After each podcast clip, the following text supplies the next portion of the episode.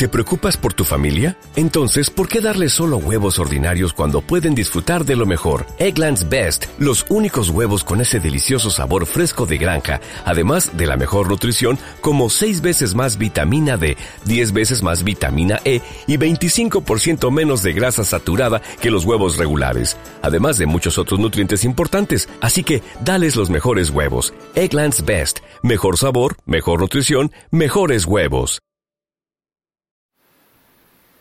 Familia, muy buenas tardes, que el Señor te bendiga, que Él te llene de mucho gozo, de mucha paz ahí donde estás.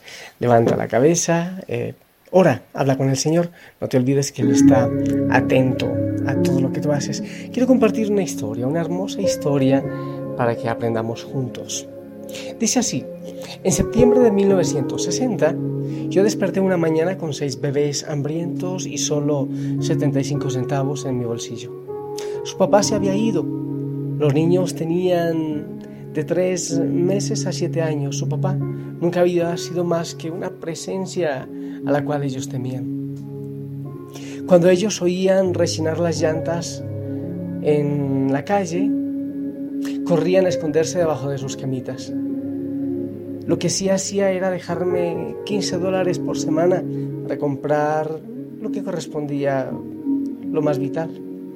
Ahora que había decidido marcharse ya no habría ni golpizas, pero tampoco había comida. Si había algún sistema de bienestar social por parte del gobierno en el sur de Indiana, yo nunca supe nada al respecto. Yo bañé a mis hijos eh, tallándolos hasta que parecían nuevos. Les puse la mejor ropa hecha en casa que tenían y los subí al viejo y oxidado Chevy año 51. Y me fui en busca de trabajo. Mis siete hijos y yo fuimos a todas las fábricas, tiendas y restaurantes que había en nuestro pequeño pueblo. Pero nada, no conseguimos nada. Los niños se mantenían todos encimados en el carro e intentaban mantenerse callados mientras que yo intentaba convencer a quien fuera que me pusiera atención, que me prestara atención, que yo estaba dispuesta a aprender a hacer lo que fuese para trabajar. Yo tenía que tener un empleo. Aún así, no hubo empleo. El último lugar al que fuimos, a unas cuantas millas del pueblo, fue un restaurante, un paradero llamado La Gran Rueda.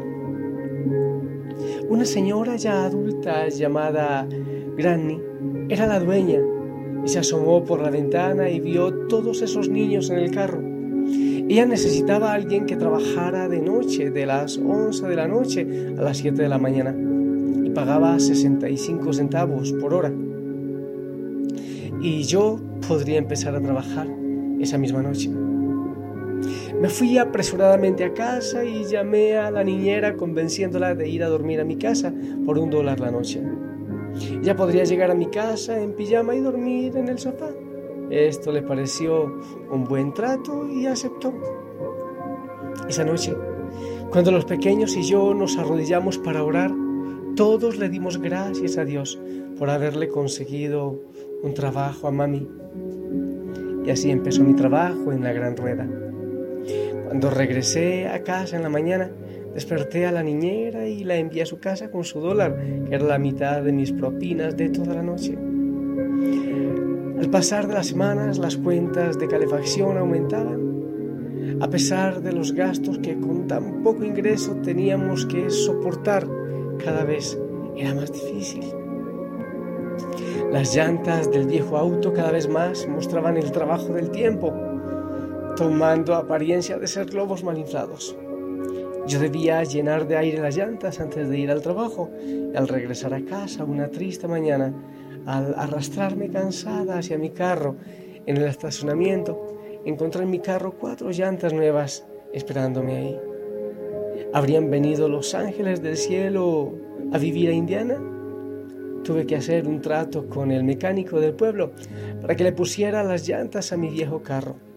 Recuerdo que Tardé mucho más en limpiar sus sucias oficinas que lo que él tardó en ponerle las llantas a mi viejo Chevy. Estaba ya trabajando seis noches por semana en lugar de cinco y aún así no era suficiente. Se acercaba la Navidad y yo sabía que no habría dinero para comprar juguetes para los niños. Encontré un bote de pintura roja y empecé a pintar algunos viejos juguetes y los escondí en el sótano para que hubiera juguetes en la mañana de Navidad. La ropa de los niños también estaba muy acabada. Los pantalones de los niños tenían parches encima de los parches y ya pronto no servirían para nada. La noche antes de Navidad entraron los clientes de siempre al restaurante a tomar café. Ellos eran troqueros y traileros y policías de camino. Habían algunos músicos que habían tocado más temprano, aún ahí jugando en las maquinitas. Los de siempre estaban ahí sentados, platicando hasta la madrugada.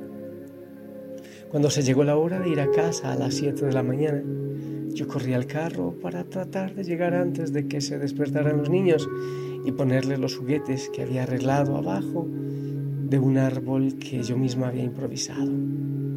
Aún estaba oscuro, no se veía mucho, pero noté que había una sombra en la parte de atrás del carro. Algo era seguro, había algo ahí.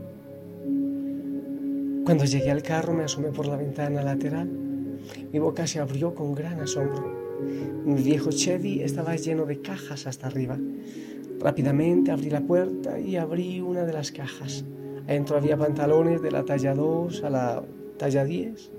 En la otra había camisas para los pantalones.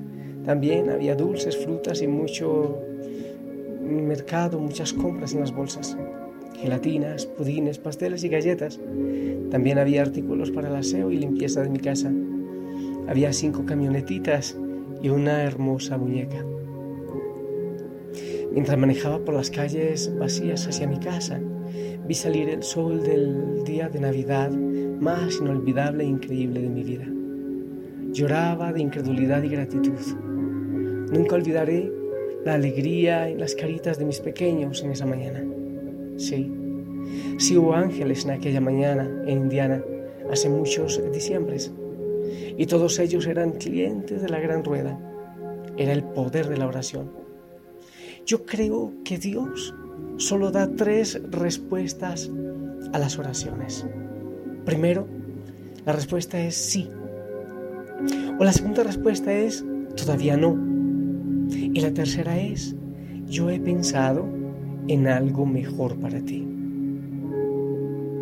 Puedes estar pasando por momentos difíciles ahorita, pero Dios se está preparando para bendecirte de una forma que tú ni siquiera puedes empezar a imaginar. Yo te bendigo, familia Osana. Yo sé que hay veces que perdemos la fe, que no es fácil.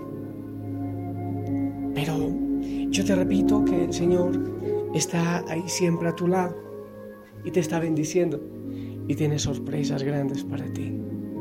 Ten fe. Haz todo lo que tú puedas, echa a mano todo lo que tienes a mano. Empieza a trabajar. Y no te olvides que con Dios, con el Señor, somos mayoría aplastante. Aplastamos la tristeza, la depresión, la fragilidad, el dolor. El Señor dice sí o puede decir todavía no o puede decir tengo algo mucho mejor para ti. Que el Señor te bendiga en el nombre del Padre, del Hijo y del Espíritu Santo. Amén. Buena tarde. What if you could have a career where the opportunities are as vast as our nation, where it's not about mission statements, but a shared mission? At U.S. Customs and Border Protection, we go beyond to protect more than borders from ship to shore, air to ground cities to local communities, CBP agents and officers are keeping people safe. Join U.S. Customs and Border Protection and go beyond for something far greater than yourself. Learn more at cbp.gov/careers.